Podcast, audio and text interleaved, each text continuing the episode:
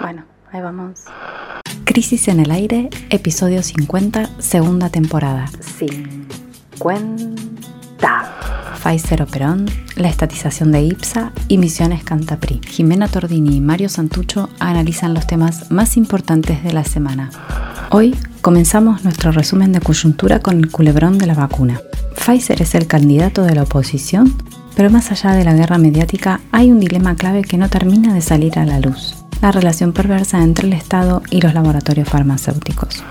En el segundo bloque nos vamos a Mendoza, donde esta semana el presidente Alberto Fernández anunció el rescate estatal de una empresa estratégica, Industrias Metalúrgicas Pescarmona, más conocida como IMPSA. ¿Y por qué está así? Pero Vicentín no. Por último, comienza el ciclo electoral 2021 y viajamos a Misiones donde se vota la nueva composición de la Cámara Legislativa Provincial, el primer test del año, la hegemonía de la renovación y el camino hacia los postergados comicios de medio término. Bienvenidos a Crisis en el Aire. Crisis en el Aire. Análisis político en movimiento para tirar del hilo de la coyuntura. Crisis en el aire. De la tinta a la conversación.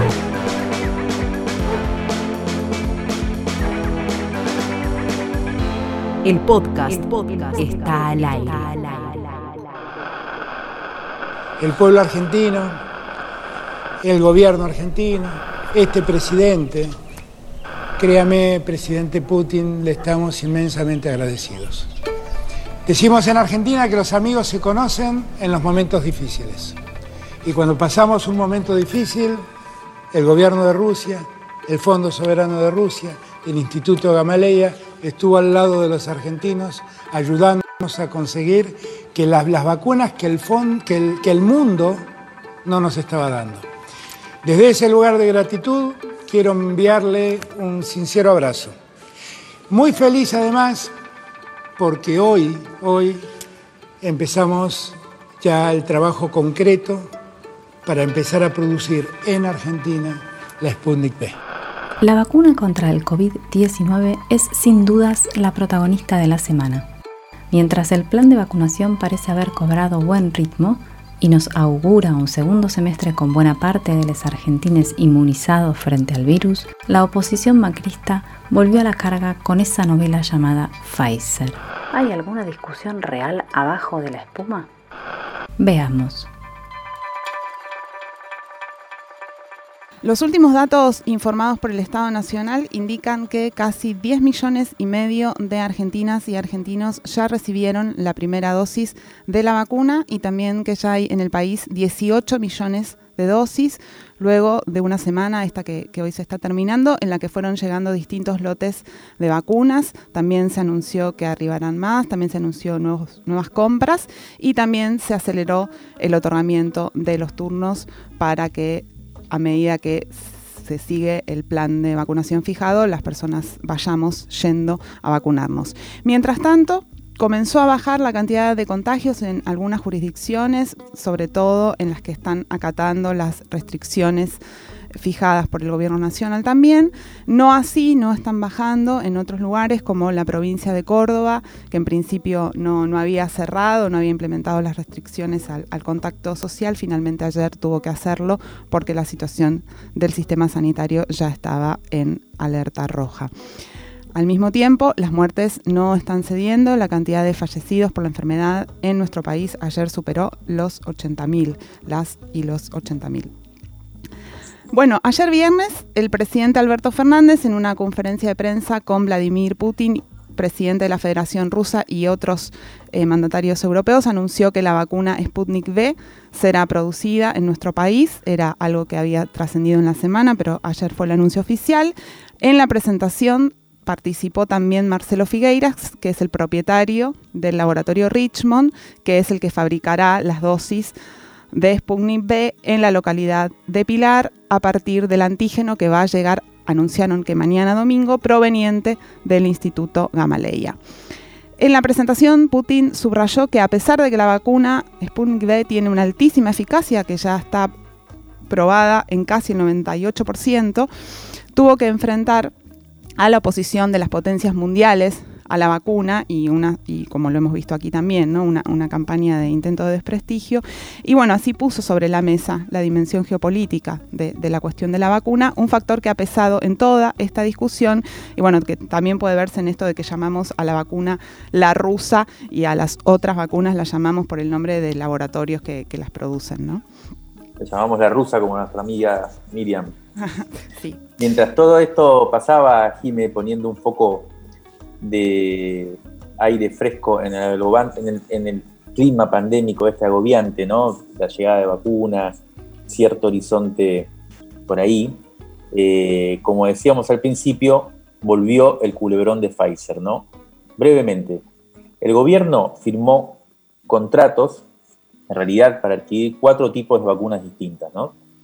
Eh, además de la Sputnik que ya mencionamos, Oxford, eh, está también la Oxford AstraZeneca, que es del Reino Unido, Sinopharm, que es China, y Covishield, que es de la India. ¿Se, dice así? Covishield.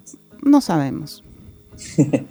Además, el gobierno nacional también tiene un convenio con el mecanismo COVAX, que fue diseñado precisamente para organizar un acceso equitativo para los países que no producen la vacuna. En números, esto significa que el Estado Nacional ya invirtió 478 millones de dólares en vacunas. Entre los proveedores, el más demorado hasta ahora es AstraZeneca, como sabemos, que entregó apenas 3 millones de dosis de las 22 que le fueron compradas ya desde el año pasado y nunca llegaron o están llegando a cuentagotas. Además, hay negociaciones abiertas con varias farmacéuticas de distintos países, entre ellas la cubana, ¿no? Sí, la de Brasil ¿qué pasó? ¿Qué pasó el miércoles? El director de COVAX para América Latina de este mecanismo de reparto de vacunas más equitativos, dijo en una conferencia de prensa que era por otros temas, y de una manera un poco imprecisa, que Argentina no había aceptado recibir vacunas Pfizer. Bueno, acá los fanáticos de la grieta se subieron al comentario para iniciar otra ronda de titulares denunciando que el gobierno rechaza las vacunas por cuestiones supuestamente ideológicas. Patricia Bullrich, especialmente en plena carrera por dirimir la interna del PRO, que está el rojo vivo por estos días, se ubicó a la cabeza de la movida. Eh, pero como ustedes recordarán, la relación del gobierno con Pfizer viene de lejos. Fue en realidad la primera vacuna aprobada por el país, por el ANMAT, y durante la gestión del anterior ministro de Salud, Ginés González García, un poco antes del vergonzoso episodio conocido como vacunatorio VIP, el acuerdo no llegó a cerrarse. Y, como recordamos, el obstáculo era y sigue siendo todavía las condiciones que pone Pfizer para vender sus vacunas, que incluyen cláusulas que, a juzgar por el gobierno nacional, comprometen a la soberanía del país. Por ejemplo, Pfizer exige que los tribunales donde se diriman eventuales demandas de, Argentina, si hubiera pasado algún caso de negligencia con la vacuna, bueno, eh, sean extranjeros, ¿no? Como pasa con el tema de la deuda, ¿no? Si hay alguna controversia, no se, no se resuelve, los tribunales argentinos no tienen jurisdicción. Bueno, además el laboratorio norteamericano pide algunos bienes nacionales como resguardo de los contratos por subir incumplimiento en pagos. Hay que, ver, hay, que recordar que hay una ley de vacunas votada por el Congreso Nacional que ya protege sobradamente a los laboratorios cuando se trata de firmar los contratos de compra, pero Pfizer quiere incluso más de lo que en general eh, se pacta con los diferentes laboratorios internacionales. Bueno, finalmente el escándalo que vimos esta semana en los medios fue aclarado por el mismo director de COVAX que mandó una carta ¿no? a la ministra de Salud eh, donde dijo un poco lo que ya sabíamos, que no es que Argentina no quiere la vacuna Pfizer, sino que está discutiendo las condiciones que pone el laboratorio norteamericano. Pero a esta altura, a esta altura ya las tapas de los diarios y la gira opositora por, por los principales canales de televisión había hecho su trabajo de agradar un poco más al gobierno. Ahora bien, la idea nuestra, en realidad, partiendo de esta FER, es llegar al espinoso problema de la relación entre el Estado argentino y las empresas farmacéuticas en general, no solo con Pfizer. Me parece que este es una especie de iceberg que nos puede llevar a ver ese fondo de la cuestión, que es la relación con los laboratorios farmacéuticos. Para eso conversamos con Constantino Toulupas, que es especialista en farmacología clínica y experto en sistemas de gestión de medicamentos.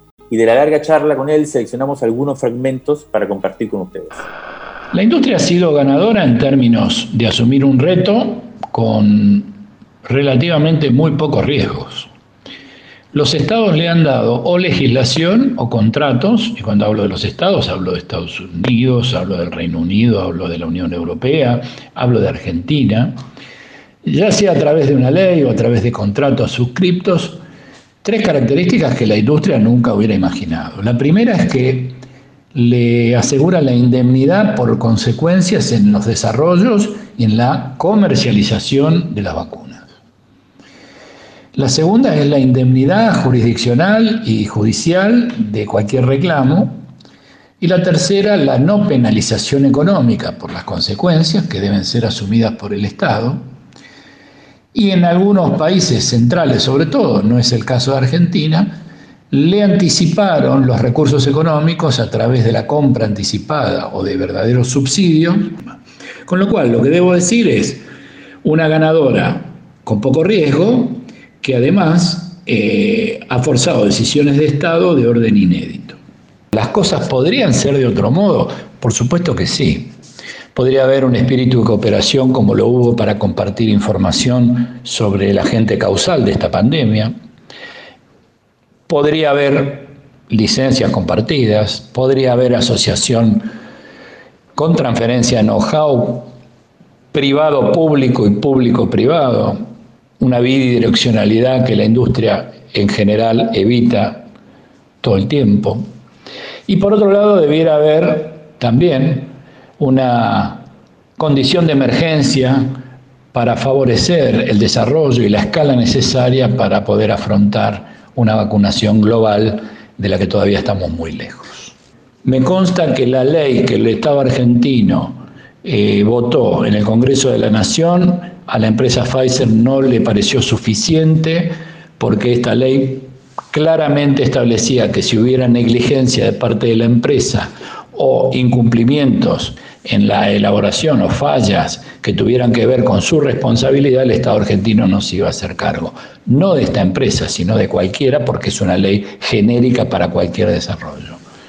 Y en segundo lugar, debo decir que Pfizer ha tenido problemas para cumplir con sus contratos en muchísimas partes del mundo. Solo hay que ir 35 días hacia atrás para ver cómo la, Unión Europea pensaba hacerle juicio por los contratos incumplidos a AstraZeneca y a Pfizer BioNTech. Lo, estábamos escuchando a Constantino Touloupas caracterizar ¿no? estos rasgos del, entramado, de, cómo está operando el entramado empresarial gigantesco que es la industria farmacéutica mundial en su relación con los estados y que también tiene actores importantes eh, aquí sobre los que venimos también hablando bastante en, este programa. El tema da para muchísimo, pero este bloque ya se tiene que ir terminando. Solo queríamos remarcar o, o, comentar aquí también que la semana que viene, el 8 el 9 de junio, se va a discutir en la Organización Mundial de Comercio una cuestión central que tiene que ver con esto que estaba planteando recién Constantino también, que es la discusión sobre si se van a levantar temporalmente las patentes de las vacunas y de los tratamientos para el COVID-19, lo que permitiría cambiar esta lógica de producción, ¿no? Cuando recién eh, eh se refería a si las cosas podrían ser de otra manera, bueno, sí, por ejemplo, las patentes podrían suspenderse y eso facilitar la producción de vacunas y de tratamientos en todo el mundo. No sabemos qué va a pasar allí si finalmente la, decisión que en principio fue propuesta por India y Sudáfrica ya el año pasado va a prosperar. Lo que sí sabemos hoy es que en este momento el 40% de los habitantes de la Unión Europea y, por ejemplo, el 60% de las y los canadienses están vacunados ya recibieron al menos la primera dosis y si nos vamos a África nos vamos a encontrar con que solo el 2% de las personas recibieron una dosis de la vacuna. 60 contra 2. Eso es el estado de. Este ese es el efecto de esta forma de articulación entre la industria farmacéutica y eh, los estados en el mundo y es claramente la discusión que, que más hay que seguir. Ya salió el nuevo número de Revista Crisis. ¿Te leo la primera línea? El sistema político argentino está llegando a niveles de porteñización insoportables. Corta la bocha. ¿Qué trae este número? Un perfil imperdible de Malena Galmarini, la dama de fierro, informes sobre el litio, la hidrovía y el desarrollismo reloaded, entrevista a fondo con Jorge Fontevecchia sobre los dinosaurios del periodismo que van a desaparecer. Y Mariano Ginas sigue con su historia del cine argentino. Todo esto y mucho más en Crisis, una revista que te queda. Pedila ahora mismo en revistacrisis.com.ar y te la mandamos sin costo de envío.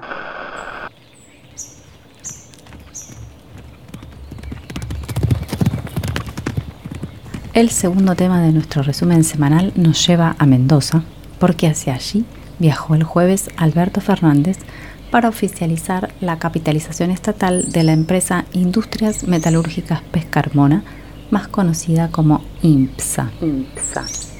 A partir de ahora, el Estado Nacional en sociedad con el Estado de la provincia serán los accionistas mayoritarios de la histórica firma que estaba a punto de quebrar. A diferencia de lo sucedido con la cerealera Vicentín, la movida no incluyó grandes anuncios ni levantó polvaredas, aunque se trata de una actividad industrial que juega en las grandes ligas. La pregunta, que habrá que ver cómo se desenvuelve es si estamos ante un rescate exitoso o no. Un rescate exitoso o no. Del acto este que mencionábamos, en Mendoza participaron el gobernador Rodolfo Suárez, Marcelo Closter y Juan Carlos Fernández, presidente y CEO de IMSA respectivamente, y el presidente de la Nación, junto al equipo del Ministerio de Desarrollo Productivo con Matías Culfas a la cabeza. Para quienes nunca la escucharon mencionar, digamos que IMSA, esta empresa, no es una empresa más en la provincia de Mendoza, tampoco de la Argentina, es un ícono eh, de, la, de la industria nacional que diseñó y produjo, por ejemplo, turbinas y puentes para más de 40 países.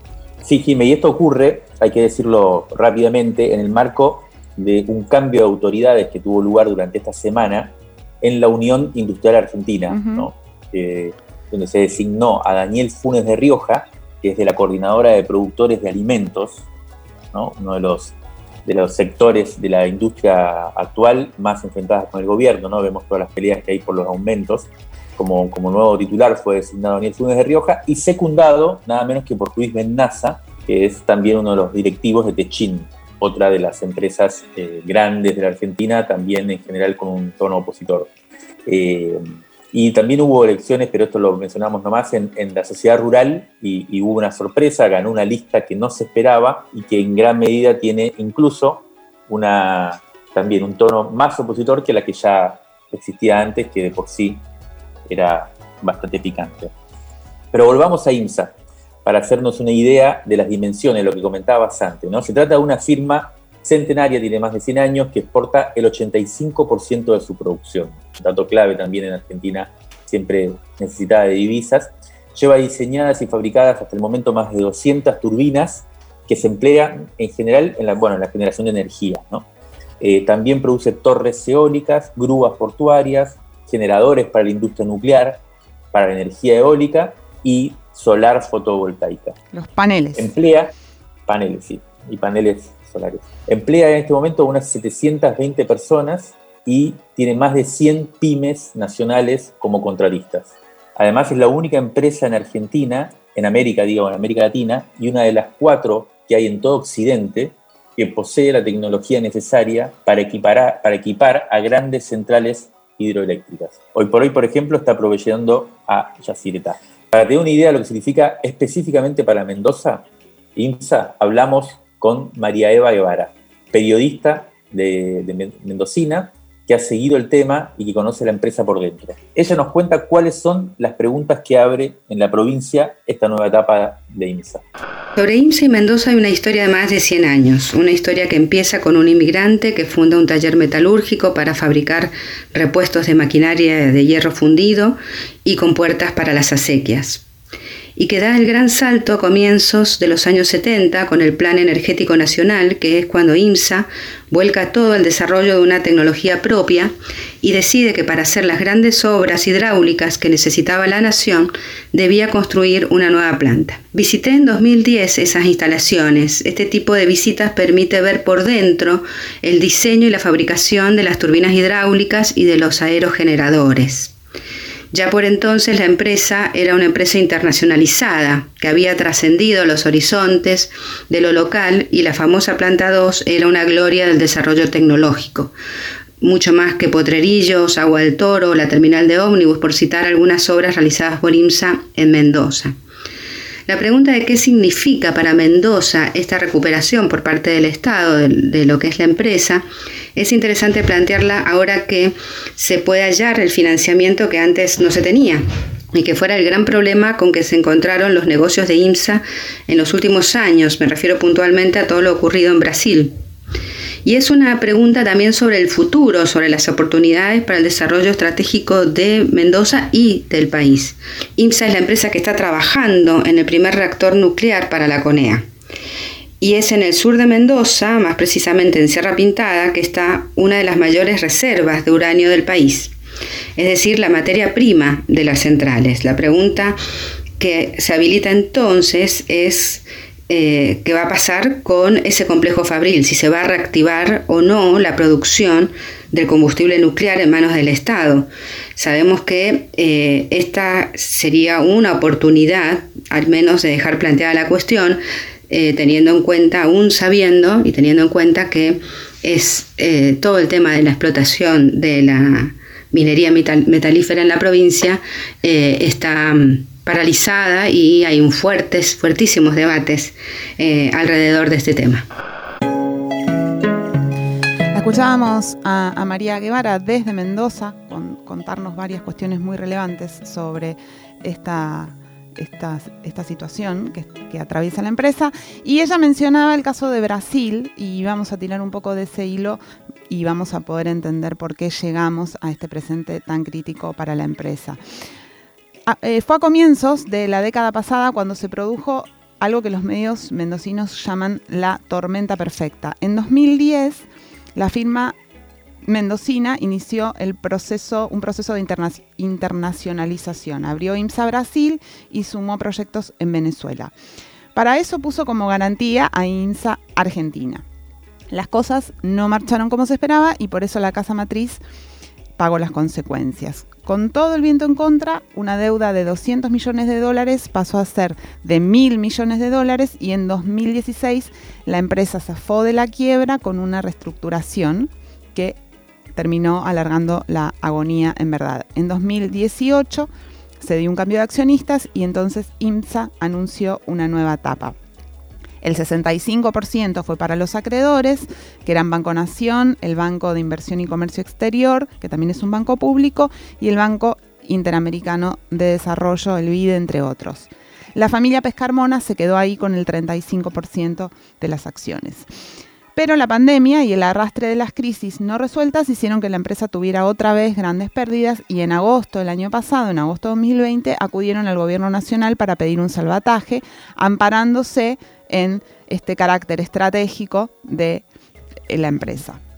Por entonces acumulaba deudas por 500 millones de dólares que volvió a reestructurar en noviembre de 2020 acordando la cancelación de los pasivos con un plazo hasta el 2025, baja de intereses y pagos de capital a partir del 2028. Eh, bueno, ahora con la inversión de 15 millones de dólares, el Estado Nacional pasa a ser el principal accionista con una participación del 63,7%. El Estado provincial puso 5 millones de dólares, por lo que tendrá el control del 21,2% de las acciones, otro 9,8% seguirá siendo del fideicomiso de acreedores y solo el 5,3% quedará en manos de la familia Pescarmona que fundó la empresa. Hablamos justamente con Jorge Tanús, que es el presidente de este fideicomiso del Banco de Inversiones de Comercio Exterior, uno de los acreedores principales, para que nos cuente cuál es la apuesta del gobierno y en qué aspectos, según su opinión, IMSA es distinta a Vicentín.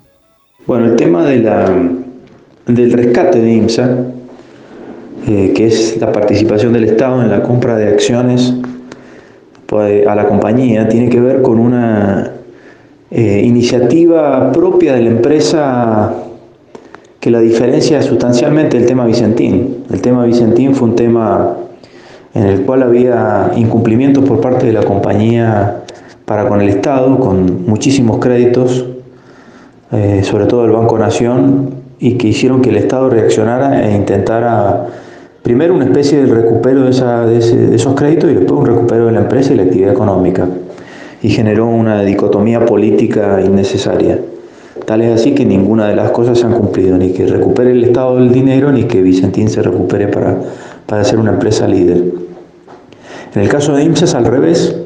IMSA intentó hacer una recomposición empresaria en los últimos tres años y como no tuvo éxito, lo que pidió ayuda al Estado y el Estado le respondió. El Ministerio de Producción eh, salió en rescate de la empresa, hizo una reingeniería de la deuda que tenía la compañía, hizo una ampliación del capital accionario y hoy por hoy podemos decir que el Estado, al ser mayorista en, la composición accionaria, le va a dar un, un sustento y un perfil económico mucho más sólido a la empresa y es una empresa líder en Latinoamérica.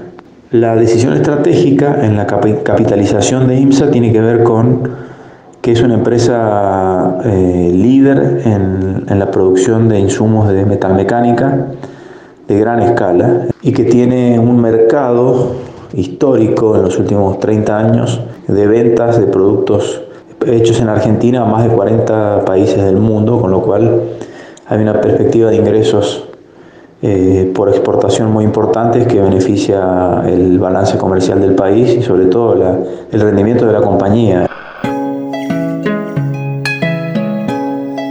Bueno, eh, un cierre rápido del, bloque porque estamos casi sin tiempo ya. Eh, solamente para decir lo siguiente, Jime, que como acabamos de escuchar, el problema al que se enfrentaba el país y el Estado Nacional en este caso de IMSA eh, no era muy diferente al caso de Vicentín, una empresa estratégica en problemas serios, cuya quiebra hubiera sido un gran problema, sería un gran problema para buena parte de la cadena productiva, los trabajadores e incluso para el país, eh, y que por lo tanto implicaba una, intervención. La diferencia fueron dos. Una, la propia acción del Estado Nacional, que en el caso de Vicentín eh, casi reconocido universalmente por todos, fue un poco torpe y en este caso fue más eh, inteligente y, metódica, pero la principal diferencia, hay que decirlo, fue la actitud de la empresa.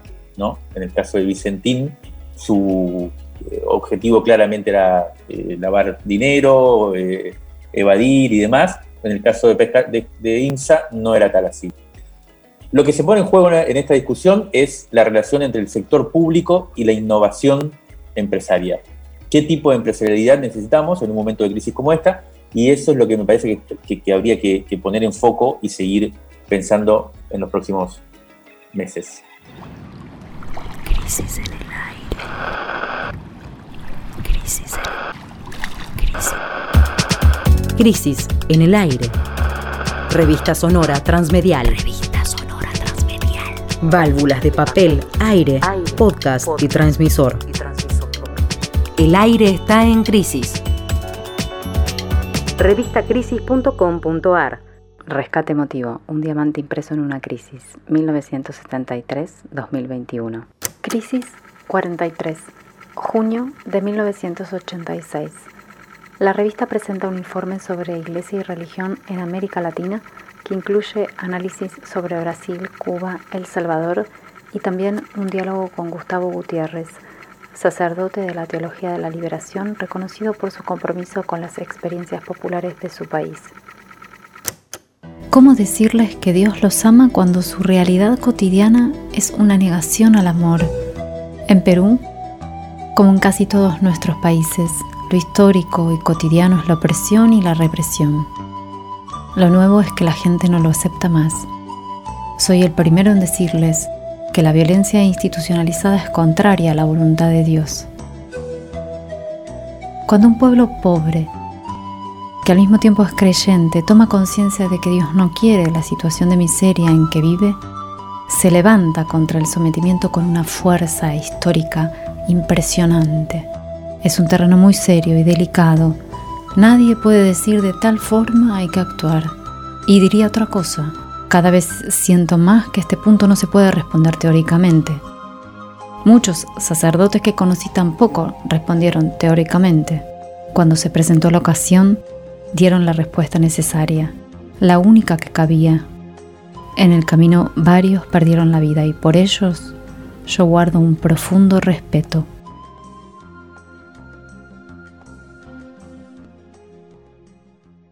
Gustavo Gutiérrez es un filósofo y teólogo peruano. Refiriéndose a la teología de la liberación, dijo, es la mayoría de edad eclesial e intelectual de los católicos del continente latinoamericano. Hoy, a sus 92 años, vive en Lima y espera con ansiedad, como casi todos sus compatriotas, el resultado de una elección presidencial decisiva para el futuro inmediato del Perú. Podés leer la entrevista completa en revistacrisis.com.ar.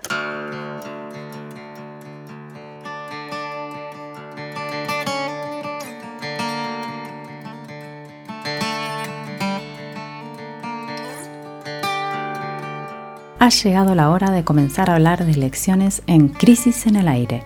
Esperamos el capítulo 50 de este programa para que después no nos vayan a tildar de electoralistas. Y porque a partir de ahora es muy posible que no paremos de hablar de votos y candidatos hasta casi fin de año. Esta semana hay dos noticias destacadas al respecto. Primero, el miércoles finalmente se definió el calendario de los comicios nacionales de medio término, donde se renovarán la mitad de los diputados y un tercio de los senadores. Y segundo, mañana domingo se celebra la primera elección provincial del año en la provincia de Misiones. Hagamos un mapa primero de cómo es esta, este itinerario electoral que tenemos por delante.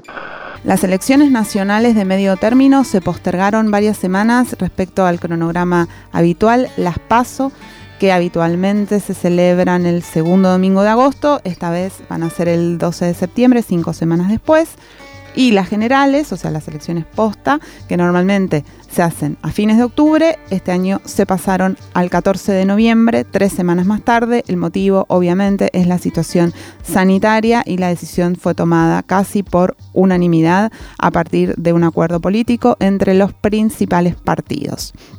Por otro lado, en 13 de las 24 provincias habrá, además de estas elecciones nacionales, elecciones provinciales.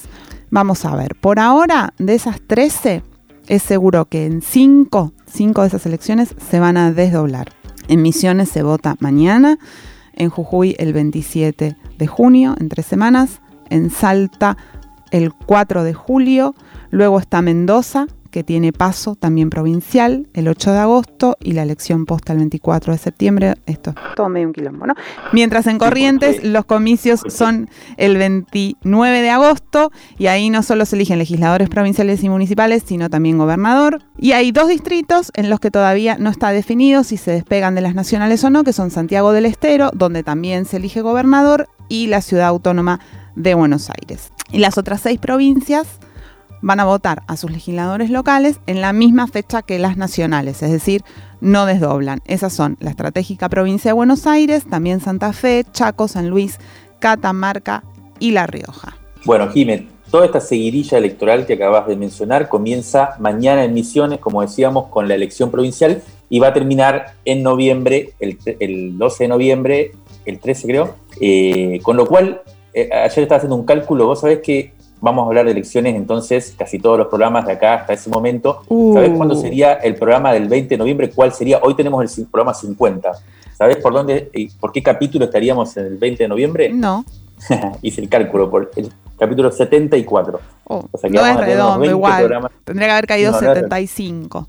Sí, pero vamos a tener unos 20 programas electorales más o menos. Bueno, vamos a Misiones, eh, vamos a meternos en la provincia de Misiones, eh, la verdad un panorama interesante, para decir lo siguiente, el Frente Renovador de la Concordia Social es la principal fuerza política de esta provincia. sí, sí, un nombre raro, mantiene una sólida hegemonía desde hace ya casi 20 años y la seguirá teniendo al menos por este año porque todo parece indicar que va a ganar, ya ahora vamos a comentar eso. La historia de esta fuerza política que no tiene nada que ver con el Frente Renovador de Sergio Massa, o con que se llama, como decíamos, Frente Renovador de la Concordia Social, es muy poco conocida y es también bastante singular, con lo cual me parece interesante que que, veamos un poco de qué se trata. La renovación, como se la llama en Mendoza, en Misiones, surgió en 2003 en torno a tres coordenadas principales. La primera sería la ruptura del peronismo en ese momento protagonizada por Carlos Rovira, que es el líder del Frente Renovador y figura política principal de la provincia hasta el día de hoy, que en ese momento rompió lanzas con quien, era su, predecesor en el cargo, ¿no? Ramón Puerta, que si lo recordamos fue uno de los mejores exponentes del menemismo que hubo en el país. Ramón Puerta gobernó durante los años 90 eh, y Carlos Rovira en ese momento, gobernador, rompió, ¿para qué? Bueno, para llevar adelante lo que sería la segunda coordenada, que es eh, la famosa transversalidad que en ese momento impulsaba Néstor Kirchner, eh, una transversalidad progresista, cuyo objetivo era, así se decía, barrer con los viejos partidos tradicionales a quienes Kirchner precisamente trataba a veces como grupo mausoleo. ¿no?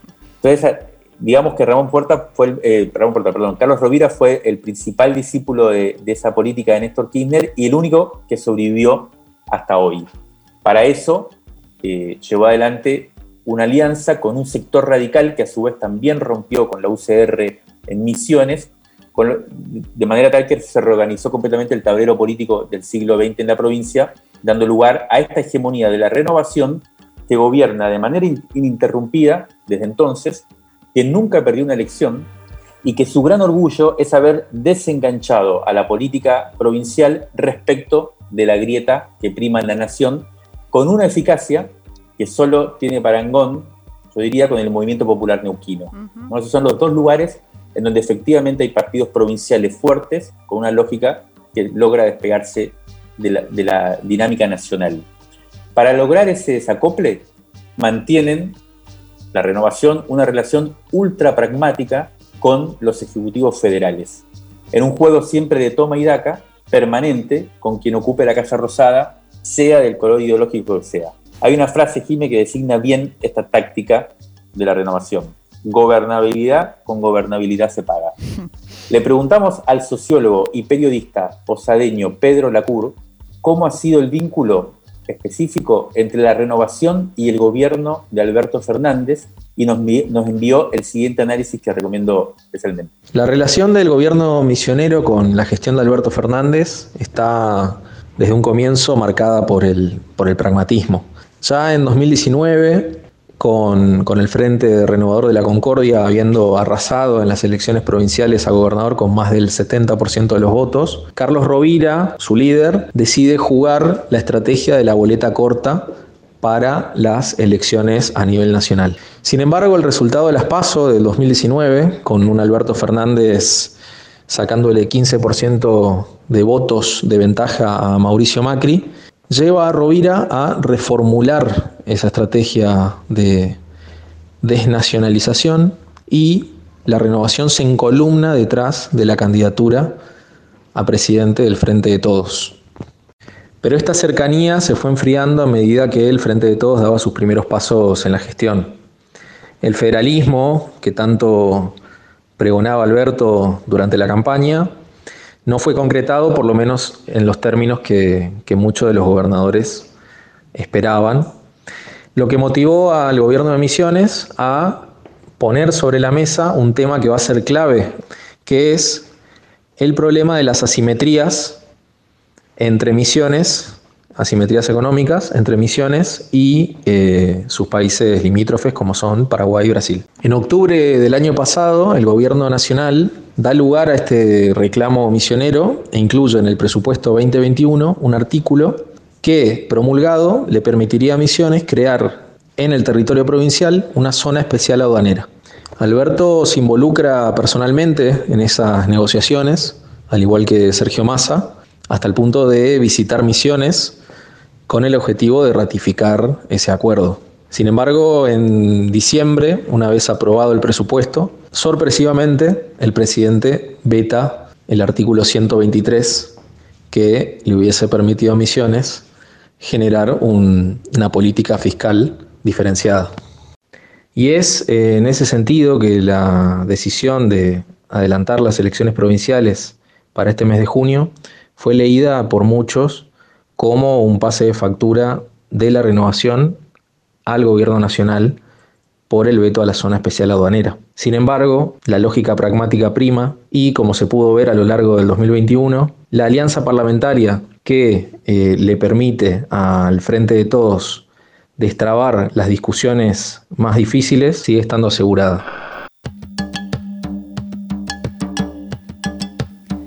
Bien, las últimas encuestas eh, que pudimos ver vaticinan un triunfo cómodo de la renovación con el 50%, lo que va a significar una consolidación de su amplia mayoría en la Cámara de Legisladores provincial. En segundo lugar en las encuestas está ahora Juntos por el Cambio con un 23% de intención de voto y una boleta encabezada por el radical Pepe Pianesi, que es aliado de Lustó, pero que reporta al más célebre de los radicales de Misiones, el incombustible Coti Nosiglia. Seguido en las encuestas, no, seguido en la lista por Micaela González Coria del PRO y tercero en la boleta aparece Germán Quisca, que es de Activar Partido de los Puerta, hoy alineados con el peronismo perdonable de Pichetto. Tercero, muy lejos en las encuestas, en este caso sí, aparece el Frente de Todos con apenas el 8% y una lista encabezada por la diputada nacional Cristina Brites de la Cámpora, seguida por el también diputado nacional Héctor Cacho Bárbaro, referente de País, un partido con fuerte ligazón a los movimientos sociales de la provincia. Se nos acaba el tiempo y querríamos seguir hablando de estos pliegues poco explorados de la política nacional, donde hay muchas, muchas historias para contar, pero se nos acaba el tiempo, pero lo que vamos a tener es una nota sobre esto en eh, la versión web de Crisis, en revistacrisis.com.ar, donde nuestro colaborador Pedro Lacur, a quien escuchábamos recién desde la provincia, eh, va a hacer el análisis de lo que pase mañana en las elecciones, allí en Misiones. No se lo pierdan en nuestra página web. Esto fue Crisis en el aire. Hasta la semana que viene. Crisis en el aire. Resumen crítico en movimiento. Para tirar del hilo de la coyuntura.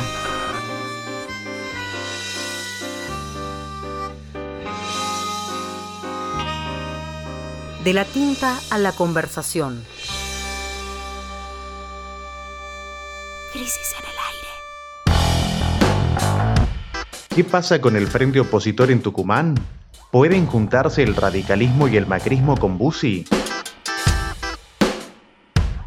En un nuevo programa de Metacrisis, analizamos el armado político de los partidos opositores al peronismo tucumano, la puja entre el radicalismo, el PRO, la coalición cívica y un sector del PJ disidente por encabezar las boletas electorales y la lucha interna para sumar al busismo. Todo esto en un nuevo programa de Metacrisis por el canal de YouTube Lowfi Contenidos. Somos arroba metacrisis-tuc. Periodismo desde la periferia.